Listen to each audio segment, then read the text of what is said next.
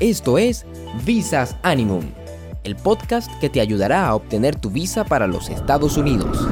Aquí hablaremos con pasión y responsabilidad sobre temas de inmigración y de cómo hacer los trámites de la mejor forma posible. Mejor forma posible. Con tu anfitrión, Víctor Ventura.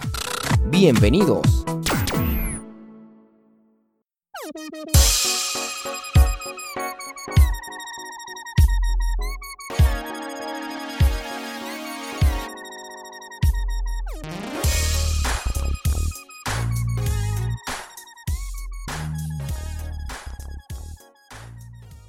Hola amigo y amiga de Visas Animum, ¿qué tal? Primero dar gracias a Dios por este episodio número 14 y gracias a ti por escuchar este podcast. Quiero hacer una aclaración sobre el podcast que vamos a tomar una decisión de cambiar el formato. El podcast, este va a ser este episodio 14, el último de la primera temporada. Lo que quiere decir que vamos a trabajar por temporada. Y va a haber algunos cambios en la próxima temporada en el formato como les decía, y vamos a hacer así. Primera temporada va a ser esta, que va a tener 14 episodios, y vamos a trabajar así sucesivamente con las otras temporadas. Entonces recuerda que Visas Animum estamos para ayudarte a sacar tu visa americana, el llenado de los formularios, la creación del perfil, agendamos citas y damos asesoría. Te puedes comunicar con nosotros por WhatsApp al 829-935-1781.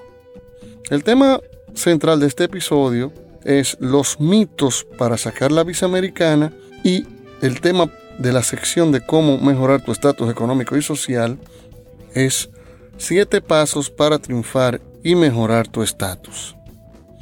Pero esto más adelante, así que quédate conmigo en este episodio número 14.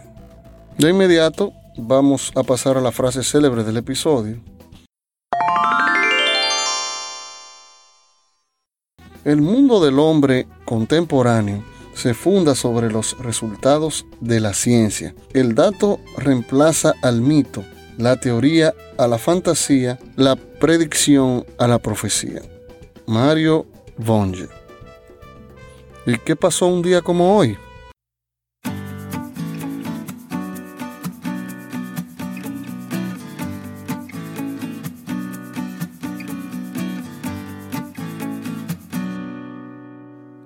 En 1215, en Inglaterra, el rey Juan sin tierra firma la Carta Magna.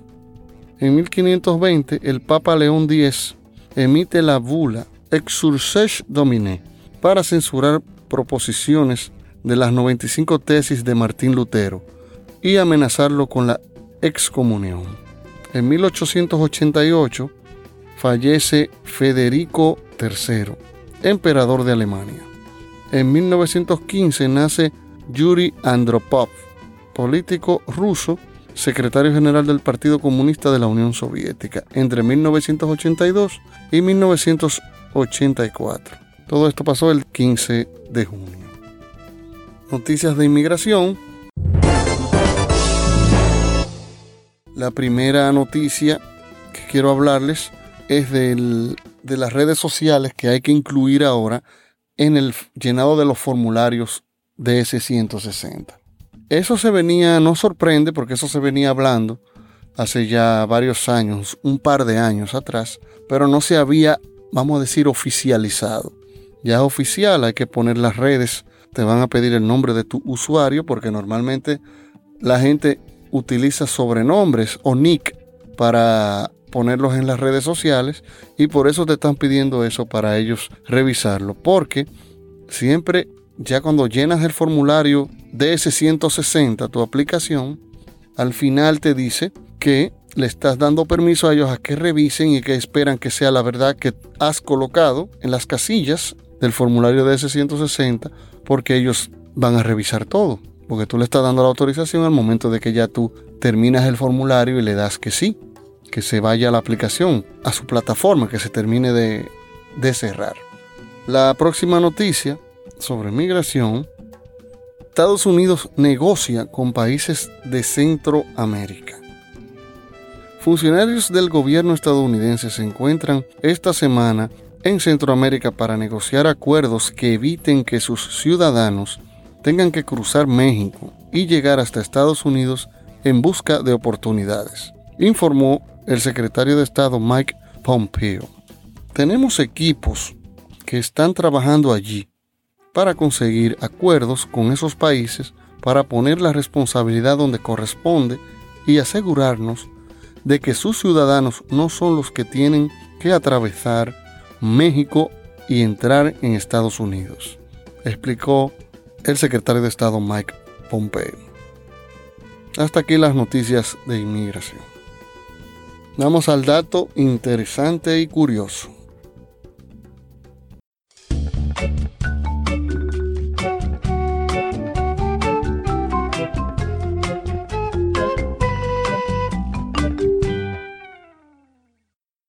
Un policía hace propuesta a su novia en una detención falsa.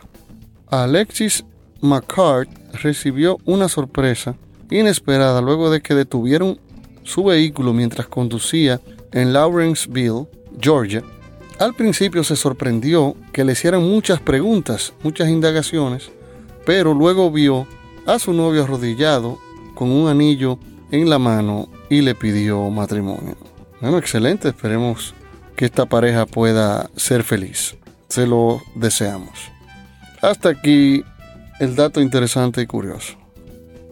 Como mencioné al principio del episodio, vamos a hablar de los mitos para sacar la visa americana. Pero ¿qué es un mito? Un mito es una historia que ha sido contada una y otra vez y sirve para explicar por qué algo es de la manera que es.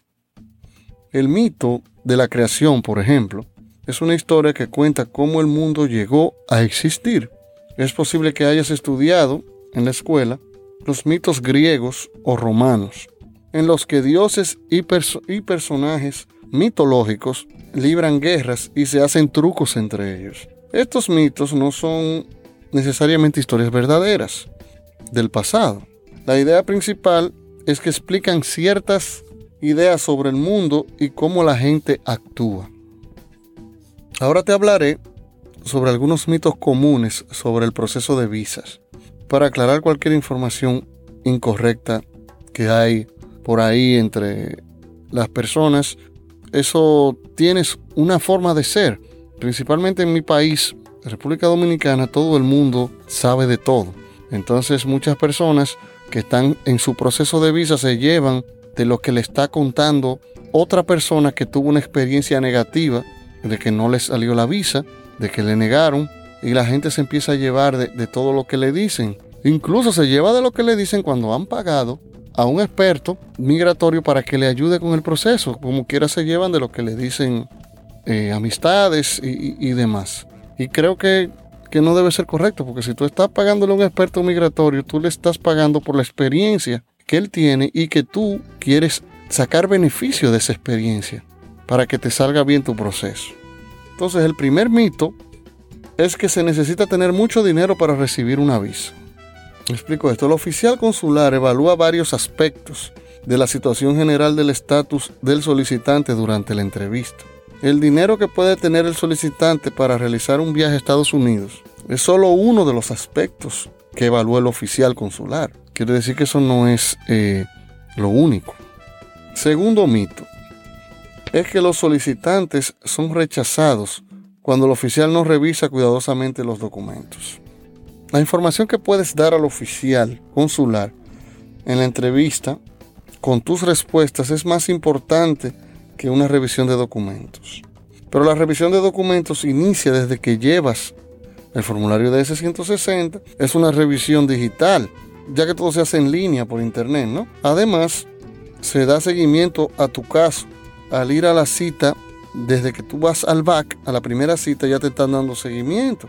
Ya tú has autorizado también que te revisen la información que tú has dado.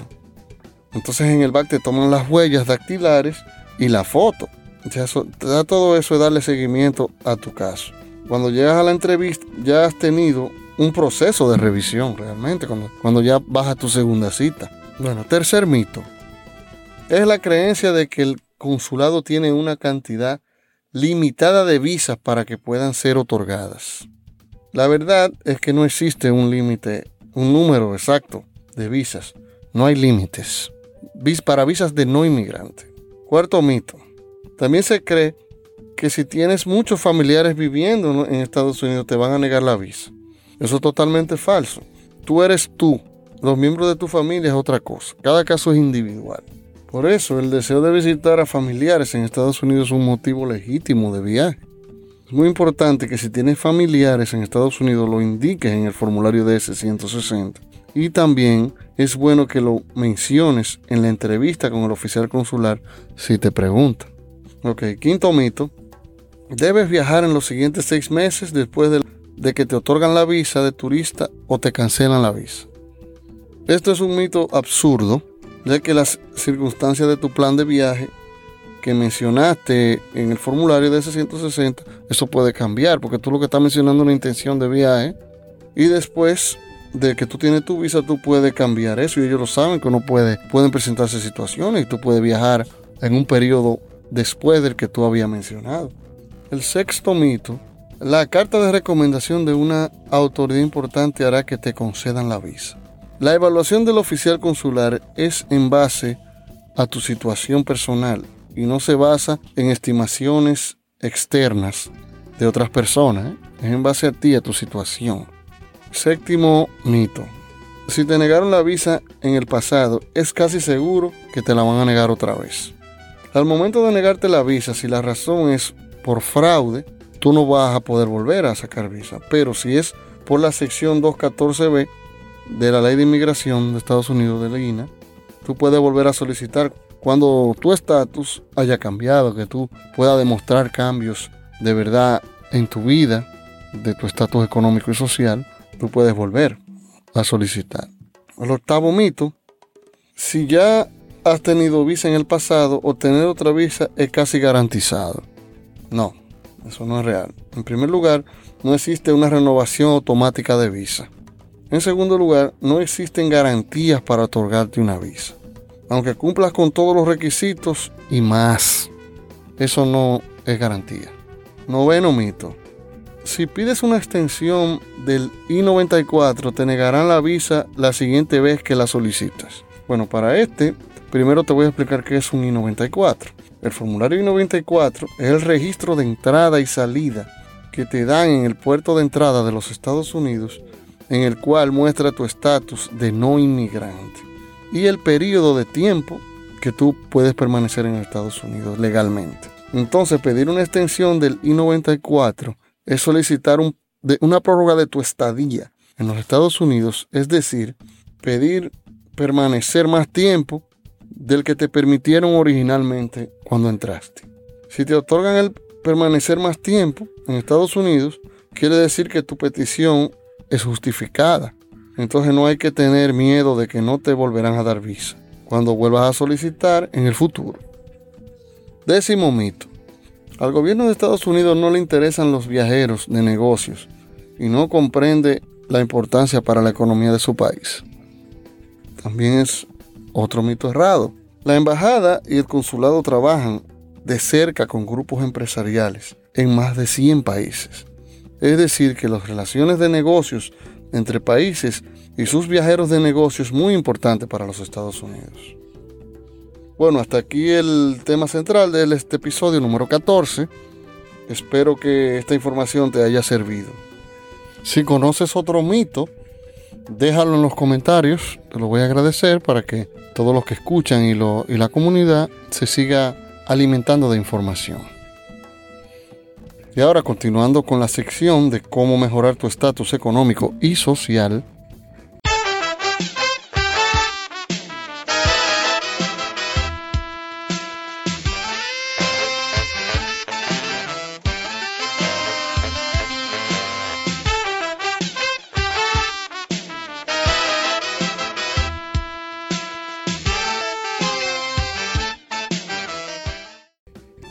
Nuestro tema del episodio es los siete pasos para triunfar y mejorar tu estatus.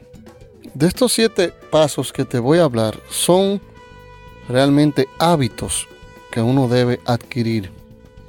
Por cierto, un hábito se adquiere en 21 días que tú lo hagas corrido. Bueno, el primer hábito es ser proactivo. Tú estás al mando. Tú ser proactivo, tú tienes que tomar acción. Decidir, yo quiero hacer esto. Esta meta la que tengo, voy por ese camino. A eso voy. Eso es lo que voy a hacer. Voy a tomar acción. ¿Qué tengo que hacer? Eh, tengo que llamar a fulano, tengo que hacer esto.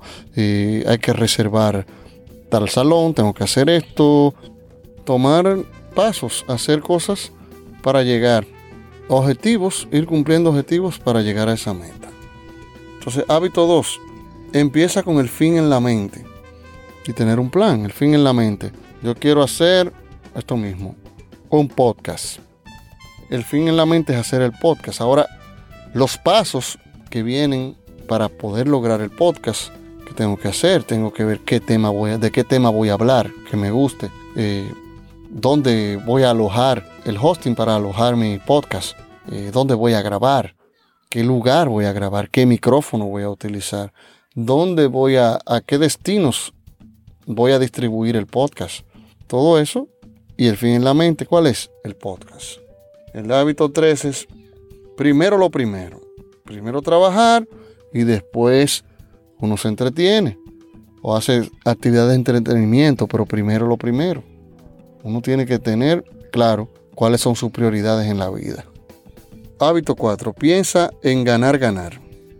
Donde todos podemos salir ganando. Si tú haces un acuerdo con alguna persona, algún socio, por ejemplo, vamos a seguir con el ejemplo del podcast. Si tú decides tener un, co-host, otra persona que esté contigo en el podcast hablando, eh, hazle un acuerdo ganar-ganar. O sea, yo tengo beneficios también y él también que cada uno tenga que ganar en hacer ese, ese proyecto. Hábito 5. Primero entender y después ser entendido. Escuchar antes de hablar, señores. Y entender al otro. Seguimos con el mismo ejemplo. Mi co-host, mi compañero, yo lo escucho y así entiendo un ejemplo si tiene algunas ideas para el podcast, si tiene planes eh, de lugares donde podamos grabar, si él ha hecho un guion escucharlo y entenderlo para que entonces me entiendan a mí. Hábito 6. Sinergia. Pues, juntos es mejor. La sinergia, el trabajo en equipo. El mismo ejemplo, este ejemplo va como anillo al dedo, el de, hacer un podcast. Y si utilizas un compañero, te sale mejor. Por eso yo estoy ya, eh, para, como les expliqué, para la próxima temporada de, del podcast, vamos a tener el 90% de los episodios van a ser de invitados para hacer sinergia y que quede mucho mejor y que ustedes se nutran mejor de las informaciones. De hábito 7, afila la sierra. El equilibrio siempre es mejor. Balance entre cuerpo, mente y espíritu. Por ejemplo, podemos afilar la sierra en cuatro áreas. Física. Creamos bienestar físico a través de la nutrición adecuada, el ejercicio, el descanso y el manejo de tensiones. Área mental. Aumentamos la capacidad mental a través de la lectura, la escritura y el pensamiento. Hábito espiritual. Nos desarrollamos espiritualmente a través de la lectura de literatura que inspira por medio de la meditación, la oración y por medio de dedicar tiempo a la naturaleza. La cuarta área eh, debe ser social y emocional. Maduramos social y emocionalmente haciendo depósitos constantes y diarios en la cuenta de banco emocional de nuestras relaciones. Eso quiere decir cuando tú, por ejemplo, abrazas a tu hijo, le hablas con amor, si cometió algún error, tú hablas con él, pero no abusando verbalmente del niño. Esos son depósitos cuando tú le dices que quiere, que lo quiere de repente, que lo amas a tu esposa, tu esposo. Todos esos son depósitos. Toda esta información, eh, si quieren abarcar más, es del libro de Stephen Covey que, yo la he sacado. Los siete hábitos para las personas exitosas, ¿no? Y espero que le haya gustado este episodio número 14. bueno, y recuerden, no se pierdan la próxima temporada que vienen, venimos con muchos invitados, temas muy importantes para que puedas sacar tu visa americana, conozcas más sobre el tema de migración en Estados Unidos y para que mejores tu estatus económico y social si no has podido sacar visa, para que así la puedas solicitar. Y recuerda, vive constantemente tu presente porque tu pasado ya pasó y tu futuro es incierto. Hasta la próxima, amigo y amiga de Visas Animum.